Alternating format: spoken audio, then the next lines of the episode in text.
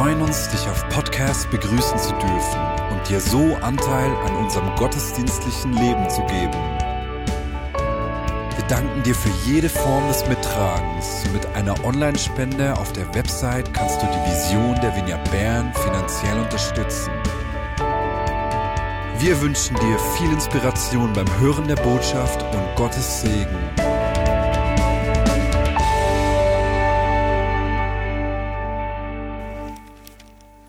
Hoffnung für Jesus. Hm.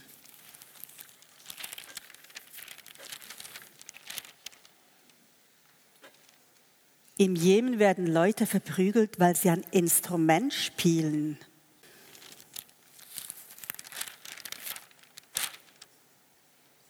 Streit zwischen Atommächten nach Blutbad in der Grenzregion.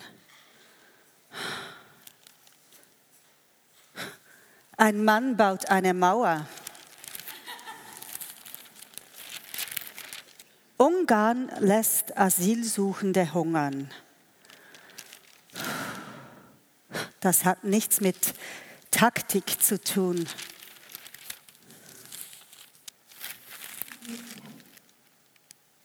Wir stehen am Abgrund.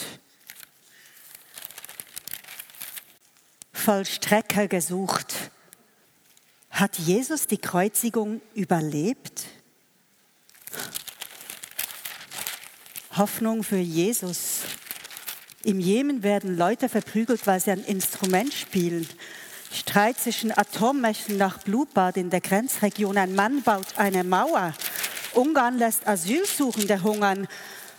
Das hat nichts mit Taktik zu tun. Wir, wir stehen am Abgrund, Vollstrecker gesucht. Hat Jesus die Kreuzigung überlebt? Hoffnung für Jesus. Wir stehen am Abgrund. Kreuzigung. Im Jemen werden Leute verprügelt, weil sie ein Instrument spielen. Ein Mann baut eine Mauer. Hat Jesus die Kreuzigung überlebt? Hoffnung für Jesus. Jesus.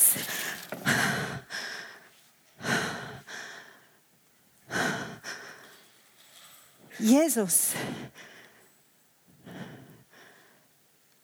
Jesus. Du hast den Sieg. Zurückerobert die Seelen. Gewonnen den Krieg. Waffen waren nicht Klingen und Schwerter, sondern ausgesprochene Wörter, die der Feind dir entgegenschleuderte in großer Wut. Vergebens. Hast du doch schon lange bezahlt mit deinem Blut. Lachst aus die hässlichen Schergen des Bösen, die da schreien und kreischen wertlos. Wirst nicht müde, wirst nicht müde, verlorene Seelen zurückzuziehen in die Geborgenheit deines Schoß sie auszurüsten mit den Waffen des einen. Wahrheit und Liebe und sie zu lehren im Kampf gegen die Feindeshiebe. Jesus.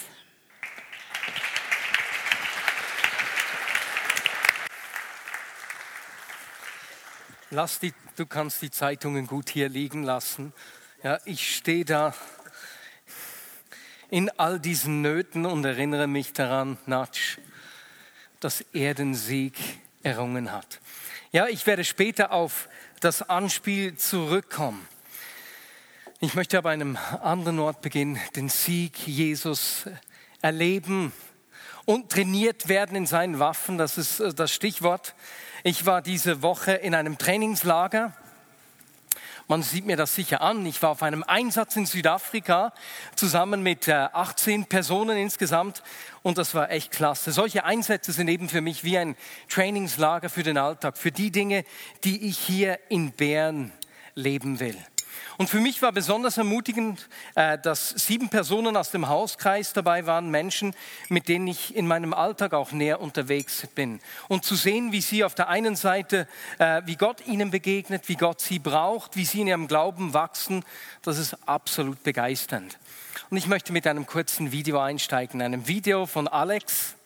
Alex hat vor zwei Jahren gesagt, Jesus, ich gebe dir eine Chance, jetzt musst du dich mehr zeigen und wir sehen, was Gott in seinem Leben getan hat.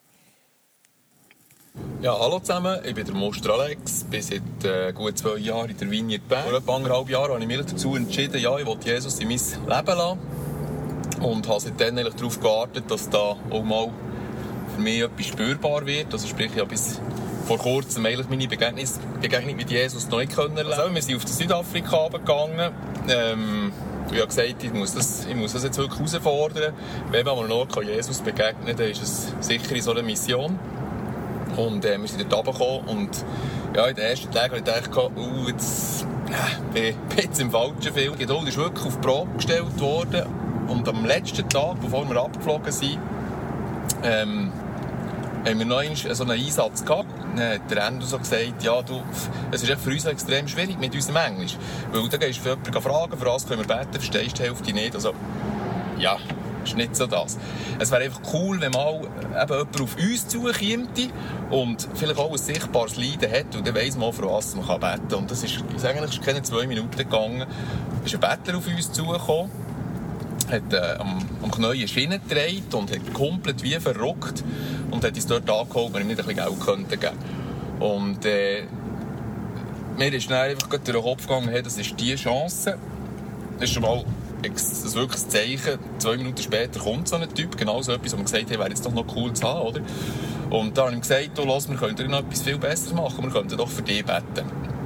Und er war voll offen und gesagt, ja, sehr gerne, eben, ja, seit zehn Jahren habe ich immer Schmerzen im Knie und kann nicht sauber laufen. Und ich gesagt, gut, okay, kommen wir doch für dein Knie beten, dass das, das, dass das soll heilen soll. Und dann ist er hergehört, wir haben dort für ihn gebetet und nachher äh, habe ich gesagt, so, komm, wie ist es jetzt? Zeig mal. Und, und, und er, so ein bisschen ungläubig, hat er, hat er so angeschaut, so, ja, was erwartet. Er hat gesagt, komm, stang jetzt auf, probier's. Hat er seine Schiene weggenommen, hat, es ist so ein bisschen aufgestanden, hat das Knie so ein bisschen säuferlich angefangen belasten und ich habe es fast nicht geglaubt, der andere läuft einfach davon. Also wirklich ohne irgendein Hemd, ohne irgendetwas, schaut uns an, schockiert, hey, ich bin geheilt, ich habe keine Schmerzen mehr, ich kann laufen, das ist seit zehn Jahren das erste Mal. Also, Wahnsinn. Also, ich weiß nicht, wer es weniger hätte können glauben, ob es er oder ich war. Auf jeden Fall ein wunderschöner Moment. Und das war mein Moment hier. Und dort hier musste ich sagen, okay, auf natürliche Art und Weise kannst du das nicht erklären.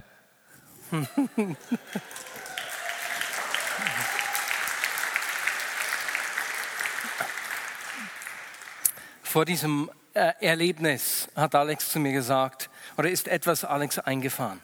Und zwar sind wir am Tag äh, bevor wir zurückgegangen sind vor diesem Erlebnis, in ein Waisenhaus gegangen. Eigentlich ist es ein Waisendorf. Es sind insgesamt 200 Waisen, die dort wohnen. Es hat äh, äh, Tish Smith heißt er, ein ehemaliger südafrikanischer Profisportler, der durch Alkohol alles verloren hat, äh, gegründet. Jesus ist ihm begegnet und so hat er dann mit 56 Jahren das Live Village begonnen und dort leben eben 200 Waisen. Das ist einfach berührend es wird von einem jungen Engländer geleitet heute, der, der mit 24 Jahren dorthin gegangen ist und seine ganzen Lebenspläne aufgegeben hat, um sich dort den Kids zu verschenken.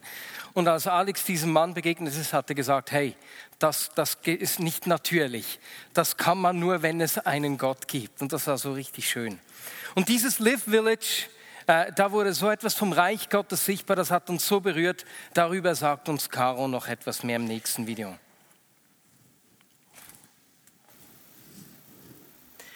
Ja, wir sind in diesem Live Village gesehen und es war wirklich extrem beeindruckend. Gewesen. Erstens die Grösse, es ist riesengroß, 200 Kinder.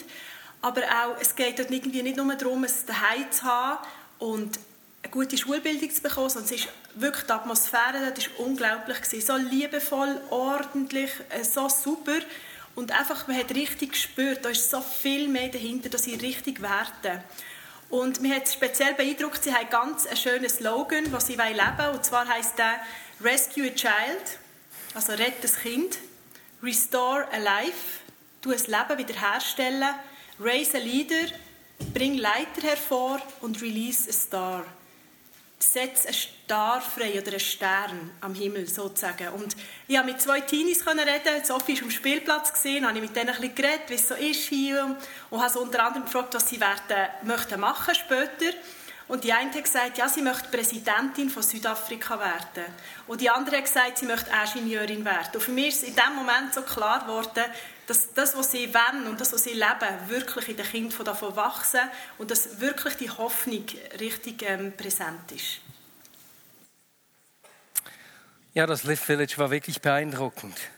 Waisen mit unglaublich schrecklichen Geschichten, die mit dem Wissen um ihre Bedeutung aufwachsen. Das war absolut bewegend.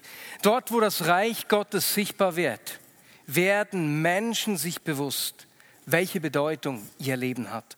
Und deswegen will ich heute zum Abschluss dieser Predigtserie Arlen äh, genau darüber sprechen. Arlen zu gehen für Gottes Absichten mit meinem Leben. Denn er hat mit meinem und deinem Leben sensationelle Pläne. Ganz egal, ob du ein Jugendlicher bist und dich fragst, was denn deine Berufung ist, ähnlich wie die älteren Kids dort im Village, ob du mitten in der Blüte deines Lebens stehst oder ob es dir geht wie Tish Smith, der durch eine Krise alles verloren hat, oder aber ob du im fortgeschrittenen Lebensalter bist und dich auch wie Tisch vor zehn Jahren fragst, als er mit 56 Jahren dieses Village gegründet hat wie du das letzte Drittel deines Lebens einsetzen willst. Gott hat einen sensationellen Plan mit dir. Gott hat gute Absichten mit dir. Und wir wollen heute miteinander die Geschichte von Petrus anschauen. Ganz spezifisch ein Geschehnis in seinem Leben, in dem ein Teil der Absichten Gottes mit ihm für alle sichtbar wird. Und ich möchte mit seiner Geschichte am Anfang beginnen. Petrus war ja einer der ersten, der von Jesus aufgefordert wurde, ihm nachzufolgen. Er ist etwas älter als die meisten anderen Jünger. Man geht davon aus, dass er zwischen 16 und 20 Jahren alt war. Und Jesus kommt auf ihn zu. Es hat sich eine Menschenmenge angesammelt. Und deswegen fragt Jesus Petrus, den Fischer, äh, ihn doch aufs Wasser rauszufahren, weil er da predigen will. Als Jesus die Predigt beendet hat, fordert er Petrus auf, seine Netze nochmals auszuwerfen. Petrus hat die ganze Nacht mit Johannes und Jakobus gefischt und sie haben nichts gefangen. Und nun bersten die Netze beinahe, weil sie so voll sind. Das trifft Petrus so sehr, dass er im Boot vor Jesus auf die Knie fällt und zu ihm sagt, Herr, geh fort von mir, ich bin ein sündiger Mensch. Aber Jesus antwortet ihm, du brauchst dich nicht zu fürchten, von jetzt an wirst du ein Menschenfischer sein. Jesus fordert Petrus auf, ihm nachzufolgen und er gibt ihm diese Ausgangslage, du wirst ein Menschenfischer sein. Klingt ja sensationell, aber was in aller Welt ist ein Menschenfischer? Ja, für einen Fischer ist es schon mal cool, ja klar, Fischer mache ich gerne, aber Menschenfischen, wie soll das gehen? Und ich weiß nicht, wie es in deinem Leben ist. Wenn ich, wenn ich in mein Leben schaue, dann hat Gott mir einige Dinge gesagt, die, die mit meiner Bestimmung zu tun haben. Aber die sind so allgemein irgendwie, dass ich nicht genau weiß, was heißt denn das jetzt konkret? Oder andere haben, weiß, wissen gar nicht, in welche Richtung soll mein Leben gehen. Und wir sehen bei Petrus, wie in seinem Leben Gottes Absichten hier sichtbar wird. Die nächsten drei Jahre verbringt er zuerst mal im Trainingslager mit Jesus. Er lernt von ihm, er hört ihm zu, er schaut ihm zu, wie Jesus Dinge tut. Und in dieser Zeit fallen mir im Leben von Petrus zwei Dinge auf, zwei Eigenschaften. Erstens ist er immer bereit, etwas auszuprobieren, um weiterzukommen. Petrus ist der Erste, der aus dem Boot steigt, als Jesus seinen Jüngern auf dem Wasser erscheint. Er will auf dem Wasser zu Jesus gehen. Gleichzeitig ist er der Erste, der ausspricht, wer Jesus ist. Und dieser Mut von Petrus, diesen ersten Schritt, Dinge auszuprobieren, das inspiriert mich. Ich möchte auch bis ins hohe Alter immer wieder Neues wagen, Risiken eingehen, um in meinem Glauben, in meinem Menschsein und auch in meiner Leiterschaft zu wachsen.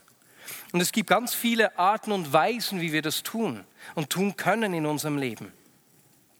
Eine dieser Arten und Weisen, wie ich das mache, äh, um in meinem Glauben zu wachsen, ist, dass ich mich immer wieder eben so auf Einsätze begebe, wo ich aus meiner Komfortzone rausgedrückt werde, sozusagen. Und, und diese Risikobereitschaft, von der spricht auch Andrew im nächsten Video. Hallo, ich bin der Andrew Zürcher. In Südafrika sind wir ins Meer gegangen, mit dem Ziel, dort für Leute zu beten. Dann ist ein Mann uns entgegengekommen, ein Krücker, und haben gefragt, was da passiert ist. Er hat uns erklärt, dass er eine Spinne gebissen hat und dass er seitdem nicht mehr laufen kann. Wir haben ihn gefragt, ob wir dafür dürfen beten und dann sind sofort seine Schmerzen weg und er hat ohne Krücken herumlaufen. Während dem Umlaufen hat er angefangen zu rennen und Halleluja schreien. Dann haben wir ihm gesagt, schau, Jesus hat die Fuß gehalten, aber er kann, er kann dein Herz heilen.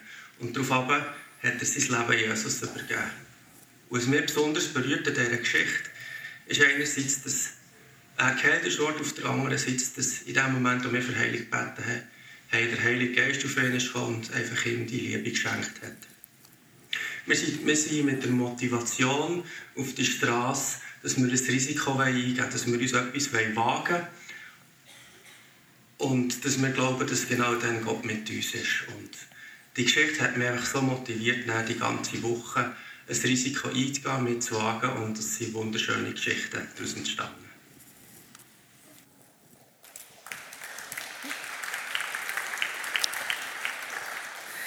Diese Risikobereitschaft zeichnet Petrus aus. Gleichzeitig sehen wir bei ihm aber auch, dass er es sich von Rückschlägen und eigenem Versagen nicht davon hat abhalten lassen, weiterzugehen. Petrus geht zwar aufs Wasser, aber als er die Welle sieht, sinkt er auch. Er spricht zwar als erster aus, wer Jesus ist, aber im nächsten Moment versucht er Jesus zu überzeugen, doch nicht zu sterben. Und Jesus tadelt ihn dann vor allem, geh weg von mir, Satan, du willst mich in die Falle locken. Du siehst die Dinge nur mit den Augen der Menschen und nicht wie Gott sie sieht. Und zu guter Letzt verrät Petrus Jesus dreimal, bevor er stirbt. Petrus lässt sich von eigenem Versagen, von Rückschlägen nicht zurückbilden. Und weißt du, jeder von uns erlebt auf seine Art und Weise immer wieder Rückschläge, äh, Frust. Er versagt irgendwie oder wir machen Fehler.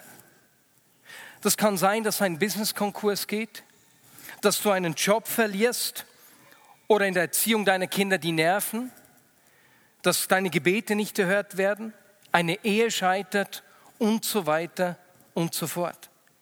Aber von Petrus sehen wir, dass er sich von all seinen Fehlern und Rückschlägen nicht davon abhalten lässt, vorwärts zu gehen und sich immer wieder neu auszustrecken.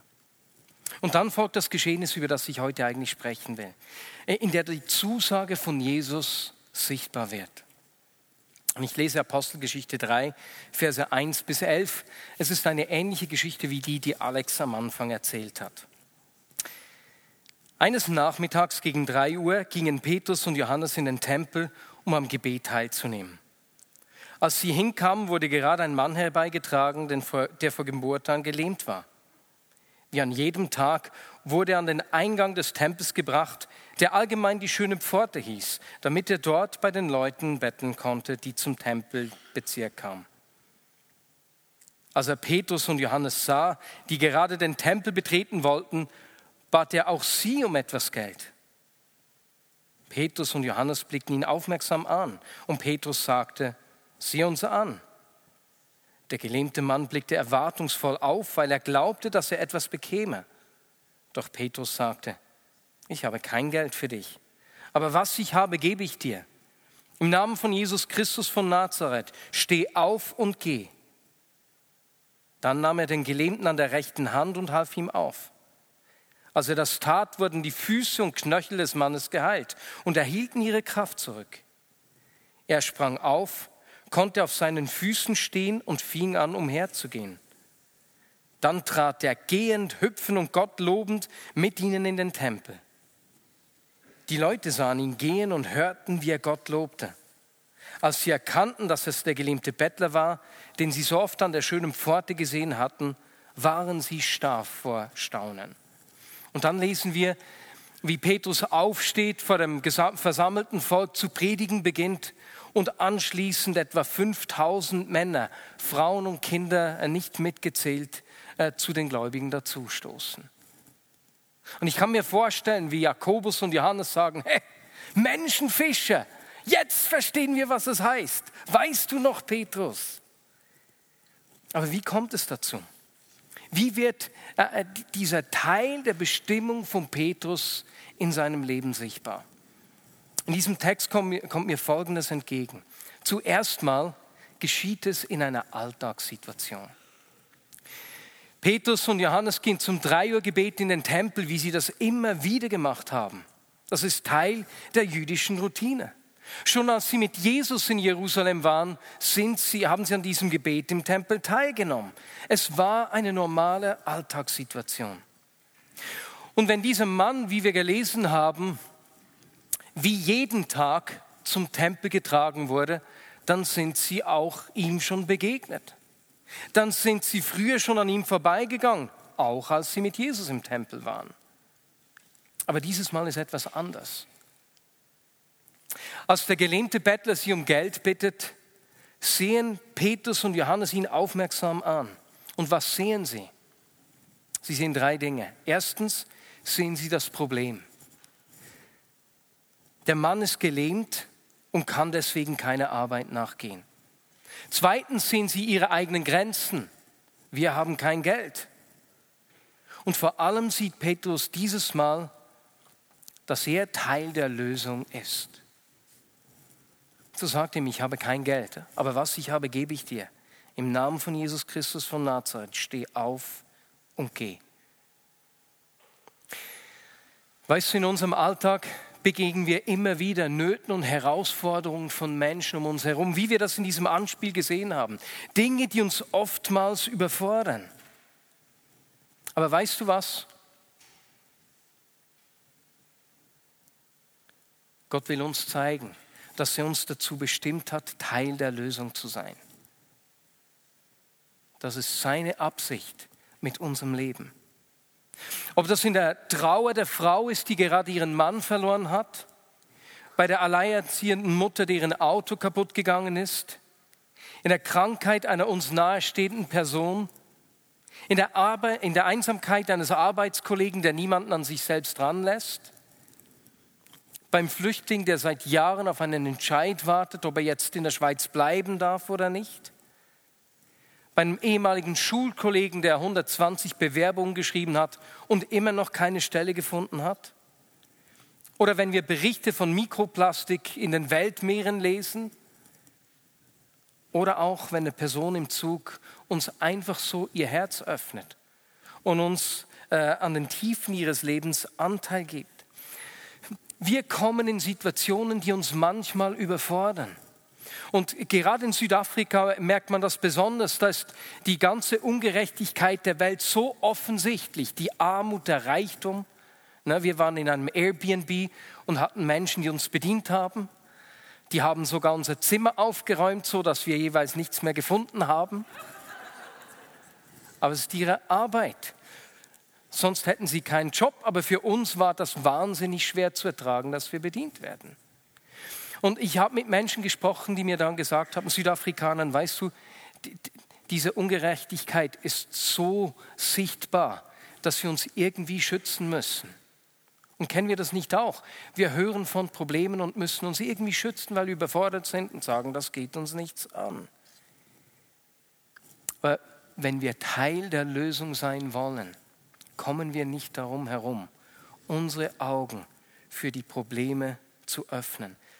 Was wir brauchen und was Gott uns schenken will, ist einen Blick dafür, wo, er, wo seine Antworten sind, die er durch uns sichtbar machen will. Die Frage, die entscheidende Frage ist, was wir sehen. Sehen wir die Probleme oder wollen wir sie nicht sehen? Sehen wir unsere Grenzen, aber haben wir gleichzeitig auch Augen für Gottes Möglichkeiten und Lösungen, die er in eine Situation bringen will. Und, und wenn wir Geschichten hören, in denen Gott in unmögliche Situationen eingreift, dann macht das etwas mit unserem Denken. Wir realisieren, hey, da ist mehr möglich, als wir uns selbst vorstellen können. Ich nehme nochmals das Beispiel von Titch Smith, dem Gründer des Live Village. Er hat nicht einfach nur das Problem gesehen, die fünf Millionen Waisen in Südafrika. Das ist eine Überforderung. Er hat erlebt, wie Gott ihn aus dem Alkohol gerettet hat und hat verstanden, wenn er mich aus der Sucht retten kann, kann ich auch hier ein Teil der Lösung sein. Und dieses Dorf mit 200 Waisen ist nicht das einzige. Es, sind, es ist das dritte Dorf jetzt am Entstehen. Gott, wenn wir solche Geschichten hören, öffnet es unser Denken. Und das war auch für mich so. Ich habe auch wieder so ein Erlebnis gemacht, das einfach meine Vorstellung sprengt, mein Denken öffnet für Gottes Möglichkeiten. Wir wollten eben Risiken eingehen, haben wir gesagt. Und deswegen haben wir am einen Tag gesagt, hey, wir möchten in diesen dreieinhalb Stunden für 20 Menschen beten, damit wir uns dann nicht einfach verstecken und zuwarten, wenn sich gerade keine Gelegenheit ergibt. Ne? Und haben dann im Restaurant begonnen, äh, haben eine Servicekraft, eine sehr freundliche, gefragt, ob wir für sie beten könnten. Sie hatten, wollte einen neuen Job. Dann haben wir gefragt, ob jemand aus ihrer Familie ein Problem hätte, für das wir beten könnten. Und sie sagte dann, dass ihre Mutter einen Hirnschlag gehabt hätte vor einem Jahr und seither äh, auf der einen Seite äh, beeinträchtigt sei. Da haben wir sie gefragt, ob sie nicht die Mutter anrufen könnte. Das hat sie gemacht und dann haben wir über das Telefon für die Mutter gebetet. Die Mutter sagte, sie habe ein Knacken in, in der rechten Schulter verspürt, die eben die rechte Seite war beeinträchtigt. Und ähm, ich habe dann nicht mehr so viel gehört, weil es etwas laut war im Restaurant und habe der Frau das Telefon zurückgegeben. Sie sagte danach nur, ihre Mutter hätte wieder etwas heben können, was sie seit einem Jahr nicht mehr hätte tun können. Und anschließend standen die Angestellten in diesem Restaurant Schlange. Wir konnten etwa für zehn Angestellte beten. Zuerst sechs, dann kam die Chefin auf jemanden von uns zu und wir haben uns schon gefragt, ui, es war so, und sie sagte, hey, da hat es noch vier Angestellte, die können nicht zu euch kommen. Könnt ihr zu ihnen nach hinten kommen? Das war so richtig ermutigend. Dann, eine Viertelstunde vor dem Einsatzende hatten wir erst für 16 Leute gebetet. Und Andi und ich, wir sahen vier junge Männer vor uns stehen, haben gesagt, hey, komm, auf die gehen wir zu. Wir konnten für zwei von ihnen für einen Job beten. Und wir haben dann auch, weil wir die haben, haben wir in den nächsten Tagen noch zweimal getroffen, ähm, um ihnen einfach das Evangelium zu erklären und zu erklären, wie sie mit Jesus vorwärts gehen können, wie auch sie anderen Menschen dienen können und haben da herausgefunden, dass diese wirklich richtig einfach arm sind. Der Große, den ihr seht hier vorne, der so herzlich lacht, ist ein Kind von zehn. Äh, von diesen zehn Geschwistern hat genau eine seinen Job und auch seine Eltern nicht. Die leben in größter Armut. Und er sagte eben, dieser fröhlich lachende Mann, sagte dann zu uns, nachdem wir für einen Job gebetet haben, dass er ein heftiges Stechen im rechten, äh, habe ich rechts gesagt? Ich weiß nicht mehr in welchem. Es muss das linke gewesen sein, ja. Im linken Auge hatte. Und dann haben wir für dieses Stechen gebetet, das ging dann weg. Und was komisch war, immer wenn er mit mir gesprochen hat, ich stand eben so auf der linken Seite, hat er sich so umgedreht und hat mir sein rechtes Ohr hingehalten. Es war offensichtlich, dass mit seinem Ohr etwas nicht stimmen kann. Und dann haben wir gefragt, was mit seinem Ohr ist und haben gedacht, er hätte gesagt, er höre nur 50 Prozent auf diesem Ohr. Wir durften für ihn beten und dann ging das Ohr auf. Zwei Tage später, als wir sie zum zweiten Mal wieder getroffen haben, hat er uns die ganze Geschichte erzählt. Er hatte nicht nur einen, ein Stechen im linken Auge, sondern er hat auf diesem linken Auge nur 15 Prozent gesehen. Und als wir gebetet haben, ging sein Auge auf. Und auf, der, auf dem gleichen, eben auf dem linken Ohr hat er nicht 50 Prozent gehört. Das hat irgendwie nicht Sinn gemacht. Ich habe gedacht, weswegen dreht er dann so der, der, das rechte Ohr zu? Mit 50 Prozent hört man ja dennoch noch was. Er hat nur 15 Prozent gehört auf diesem linken Ohr und beim Gebet ging es ganz auf. Und dann hat er uns geschildert, wie am Abend nach dem Gebet ein Stein aus seinem Ohr rausgekommen sei. Absolut unglaublich. Und weißt du, solche Geschichten erleben wir ja nicht jeden Tag. Aber weißt du, was die machen? Sie, sie sprengen unser Denken und sie eröffnen unseren Blick für Gottes Möglichkeiten. Nichts ist unmöglich. Bettina hat ebenfalls erlebt, wie Gott ihr die Augen für seine Antworten schenkt, die er äh, eben durch uns sichtbar machen will. Das schauen wir uns im letzten Video an. Hallo zusammen, ich bin Bettina und ich war jetzt gerade in Afrika. Und es war für mich sehr ein ähm, herausforderndes, spannendes Erlebnis. Ähm, ich habe dort äh, etwas Wichtiges für mich herausgefunden. Ich habe herausgefunden, dass ich Sympathieschmerzen habe. Ähm, vor allem, wenn ich vielen Leuten bin. Ich hatte das schon immer, gehabt, aber ich habe ähm, das nicht zuordnen und habe herausgefunden, dass das nicht unbedingt immer meine Schmerzen sind. Und ein Erlebnis ist, wir sind ähm, bei einem Gassenstand am Strand vorbeigekommen und als wir näher zum Stand kamen, ist, habe ich Kopfweh bekommen und das Kopfweh ist, je näher wir zum Stand kamen, stärker geworden. Und ähm, wir haben auch die Verkäuferin gefragt, an diesem Klassenstand, ob sie äh, starkes Kopfweh hat. Und sie hat gesagt, ja, sie hat in ihrem Leben sehr viel starkes Kopfweh. Und ähm, hat uns die Gelegenheit gegeben, für sie zu beten. Und sie war sehr berührt. Gewesen. Und ähm, es war eine schöne Erfahrung, mich hat das auch sehr berührt. Und vor allem konnte ich dort herausfinden und wie sortieren, was gehört zu mir oder was gehört nicht zu mir. Weißt du, wenn du dir das vorstellst, Bettine hat ein Leben lang Schmerzen und hat immer gedacht, was ist nur mit mir los? Und jetzt beginnt sie zu verstehen, ach Moment, es sind gar nicht meine Schmerzen, sondern Gott zeigt mir, was um mich herum geschieht, damit ich eine Antwort sein kann. Und auch das äh, haben nicht viele Menschen, das erlebt nicht jeder so. Aber weißt du was, um uns herum hier in der Schweiz, in unserer Gesellschaft, gibt es mehr Menschen, die Erlebnisse mit Gott haben, die keine Ahnung haben, wie sie diese Dinge einordnen können. Ich habe vor drei Wochen mit einem Mann gesprochen, der beim Umbau, beim Haus, das wir gekauft haben letztes Jahr, äh, richtig viel mitgemacht hat. Und er hat mir erzählt, dass er schon ein Leben lang Träume und prophetische Erlebnisse gemacht hat. Und er konnte mit niemandem darüber sprechen, weil alle denken, der spinnt. Und weißt du, in dieser Situation hat es gar nicht viel gebraucht, um ein Teil der Lösung zu sein in seinem Leben. Der Mann ist daran, Jesus kennenzulernen, weswegen, weil ich einfach da war, ihm einige God Stories erzählt habe, so dass er mir dann erzählen konnte, was er erlebt. Du und ich, wir sind berufen, ein Teil der Lösung zu sein. Und manchmal braucht es dazu gar nicht viel. Einfach ein offenes Ohr, die Bereitschaft für jemanden zu beten, eine Idee, die Gott uns schenkt, Raum zu geben, in einer Beziehung dran zu bleiben und vor allem, dass wir dieses Bewusstsein tragen, hey, ich bin dazu bestimmt, ein Teil der Lösung zu sein.